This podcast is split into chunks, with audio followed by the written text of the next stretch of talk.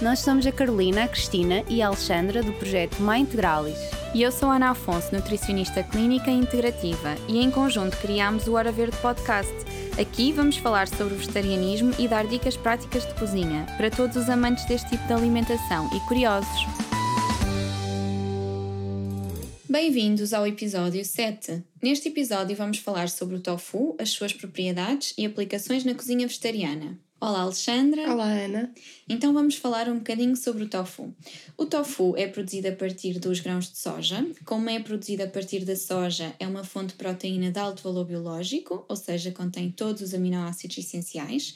Além disso, é rico em alguns minerais, como ferro, selênio, é rico também em vitamina B1, em ômega 3. É um alimento que tem pouca gordura, ela é essencialmente insaturada, nomeadamente uh, o ômega 3. É baixo em hidratos de carbono e bastante generoso em proteína. As pessoas têm muita dificuldade em escolher o tofu. Geralmente, quem quer começar aqui a investir no mundo da cozinha vegetariana quer experimentar, mas não sabe muito bem por onde começar, certo? Certo, certo. Aliás, eu acho que o tofu é sempre aquele alimento um bocado polémico, não é? Porque vemos imensas pessoas a, a odiar a textura, até costumam dizer que tem aquela textura esponjosa, não é? Sim. Uh, e não, não conseguem confeccioná-lo. Eu acho que acima de tudo é preciso primeiro ter em conta que tipo de tofu escolher. Há vários tipos de tofu. Há suave, que é conhecido como tofu silk, que é assim extremamente macio e cremoso. Uhum. Uh, que acaba por ser ideal para sobremesas, por exemplo, uma mousse de chocolate fica ótimo uhum. com tofu silk, patês, uh, mesmo até molhos. Pronto, e depois temos o firme e o extra firme. É o que eu pessoalmente mais uso e acaba por ser ideal para cozer, saltear, grelhar. Assar também. Sim, exatamente. Depois pode ser cortado em filetes ou em tiras, em cubos, que uhum. eu pessoalmente também faço muito em, em, cubos quando, quando utilizo para saltear com legumes, uhum. ou até mesmo esmagado, tipo estilo ovos Sim. mexidos. Eu gosto por acaso de, de, cortar assim em fatias, porque gosto mesmo de quando aço ou quando grelho, gosto, prefiro assim, mas lá está, o tofu tem imensas aplicações e vamos falar eh, um bocadinho sobre isso mais, mais tarde. Sim, exatamente. Depois o corte tem sempre a ver com o prato que estamos a fazer, não é? Se estamos a fazer um tofu com broa Dá, por exemplo, para fazer eh, em, em bifes, se tiver tofu panado também. Se estivermos a fazer tipo como se fosse ovos mexidos, esmigalhar. Pronto, vai Sim, sempre vai depender, depender de... muito do prato. Exatamente. E depois, o que é mais importante no tofu é dar-lhe sabor, porque, como a minha irmã costuma dizer, o tofu é um bocado como o camaleão, costuma se esconder atrás dos sabores. Um, e é também uma esponja, portanto absorve muito facilmente sim. todos os sabores. Ele vai absorver todos os sabores que nós lhe adicionarmos. Uh, e é por isso que é muito importante fazer, por exemplo, uma marinada. Uhum.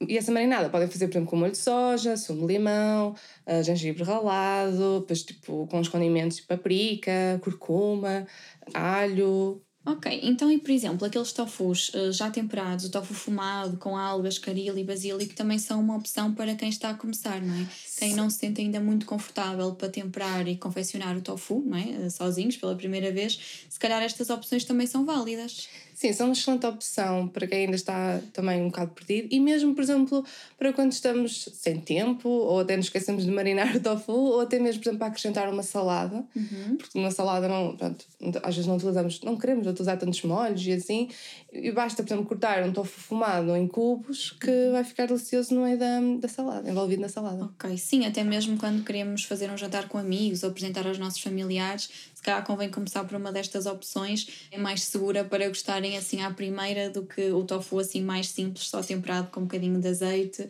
de, de sal e pimenta, Sim. porque muita gente acaba por temperar o tofu como se fosse um bife, não é? Olha, exatamente isso que eu ia dizer, que quando me tornei vegetariana fiz aquele erro crasso, e acho que todos, todos passamos por isso, que é, por exemplo, cortar o tofu em bifes, colocar a frigideira, temperar só com sal e pimenta, enfiar de azeite e não vai ficar bom, porque o tofu não tem uh, sabor. Uhum. Ou seja, temos mesmo que ser nós a lá está, fazer uma cebolada, uhum. uh, utilizar ervas, marinar. Exatamente. Sim, e ele pode ser eh, muito útil para as épocas festivas, exemplo, a Páscoa, o Natal, não é? Quem for vegetariano pode fazer um tofu à brás, um tofu com broa, águas de sá, portanto, recriar um bocadinho aqueles pratos tradicionais portugueses, mas de uma forma pronto, mais leve, não é?